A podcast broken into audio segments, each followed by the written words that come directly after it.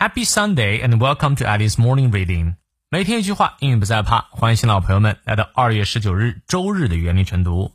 今天这句话来自于 Holly Holm，霍利·霍尔姆，她是美国女子搏击运动员、职业拳击手、综合格斗家，曾多次获得拳击世界冠军。而她的这段话也很励志：Aim high and don't sell yourself short. Know that you are capable. Understand that a lot of people battle with a lot of things depression, body image, or whatever else. So know that it's not just you. You are not alone. 目标定高点，不要看低自己，知道自己有能力。要明白，很多人都在和许多事斗争，抑郁、身体形象或者其他事情。所以要知道，不仅仅是你，你不是一个人。嗯，你看你翻译对了吗？我们来逐词看一下。 Aim high，哎，这里是动词原形开头祈使句。Aim 啊，指的是瞄准，high 高一点啊，瞄高一些啊，当然也可以是 aim higher，就有比较级了。Aim high 就是瞄的要高。And don't sell yourself short. Sell something short 指的是低价贱卖啊，不要贱卖自己，也就是不要看低自己。Know that 你要知道知道什么呢？You are capable 啊，你是有能力的，你能够做到的。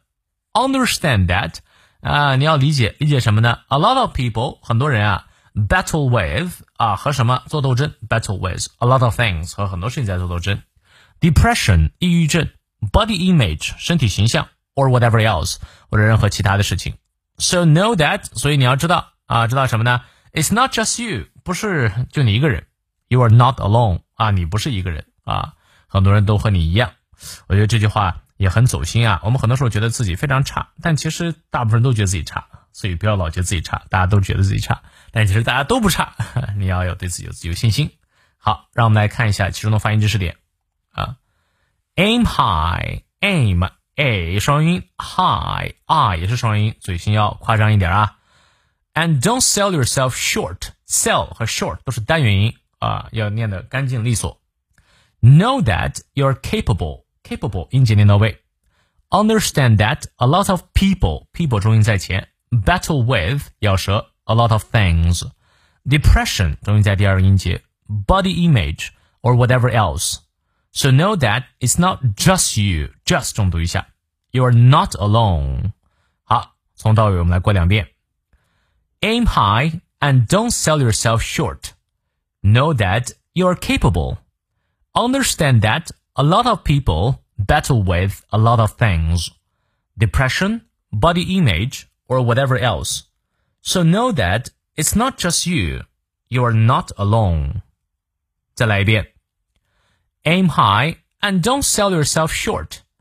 Know that you're capable.